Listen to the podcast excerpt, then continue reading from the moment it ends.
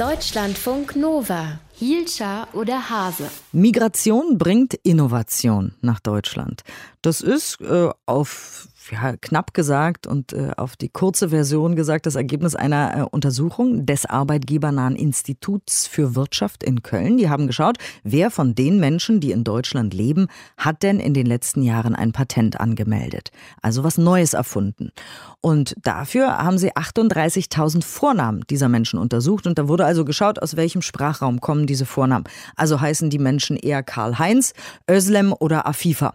Und das Ergebnis ist, 11,2 Prozent der Erfindungen der letzten Jahre geht auf Menschen mit ausländischen Wurzeln zurück. Und ohne die Erfindungen der Menschen mit ausländischen Wurzeln wäre die Patentleistung sogar gesunken. Woran das liegt, wollen wir besprechen mit Oliver Koppel vom Institut der Wirtschaft, der an dieser Untersuchung eben mitgearbeitet hat. Guten Morgen.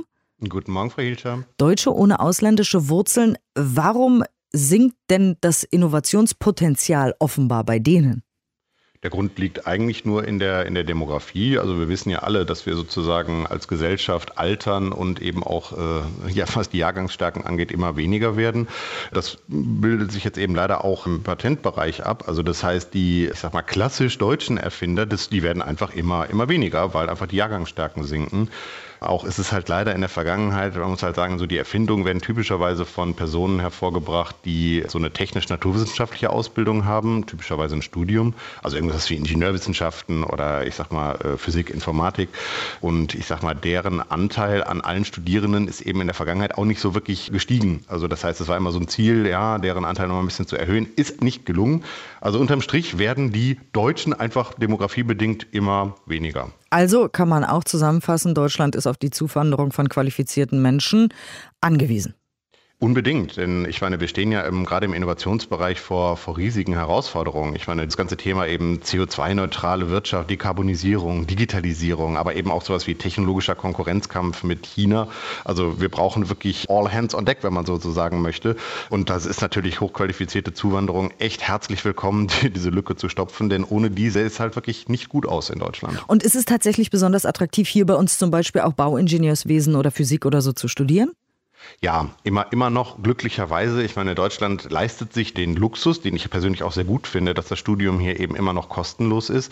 Das führt natürlich auch dazu, dass viele Personen aus dem Ausland zum Studium hier nach Deutschland kommen, um dann eben im Anschluss auch hier zu arbeiten.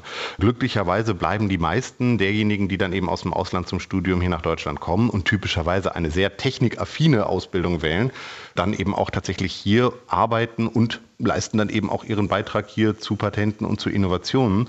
Das ist also eine absolut feine Sache. Da könnte man ja glatt sagen, die Bildungspolitik hat irgendwie funktioniert. Man muss es sagen, also das ganze Thema eben, ist das sozusagen ein Brain Drain oder ein Brain Gain, wenn man das Studium hier kostenlos hält? Die hatten wir vor ein paar Jahren. Äh, unterm Strich hat sich jetzt gezeigt, ja, natürlich, ein paar Leute gehen danach auch wieder und man kann die Leute ja auch nicht anbinden und hier halten, aber die meisten finden eben die Situation in Deutschland, auch die ganze Freiheit, die sie hier genießen können, so positiv und die Jobs eben auch, dass sie dann eben doch hier bleiben. Unterm Strich kann man sagen, hat die Politik zumindest nichts falsch gemacht. Also der, der wirkliche Effekt geht ja eher von den Leuten und auch vom Arbeitsmarkt aus, weil es hier nun mal in den letzten zehn Jahren auch viele gute Jobs gab, sind die halt gekommen. Da hat die Politik ein bisschen was zugetan, aber jetzt nicht so viel. Und wahrscheinlich sind auch noch andere Faktoren irgendwie wichtig, wie zum Beispiel der Brexit, dass es jetzt einfach ein bisschen attraktiver ist in Deutschland, zum Beispiel zu studieren als in England?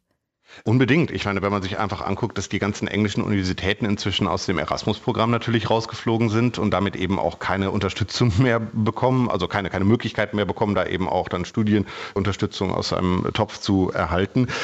Ich würde mal verkürzt sagen, äh, Trump und auch Herr Johnson haben einiges äh, für Deutschland getan, indem sie sozusagen ihre eigenen Länder doch ein bisschen abgeschottet haben für ausländische Hochqualifizierte.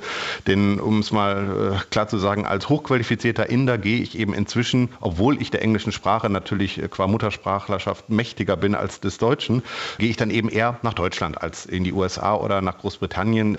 Die haben einfach sich ein bisschen abgeschottet und sich unattraktiver gemacht. Davon profitiert Deutschland, ohne Frage.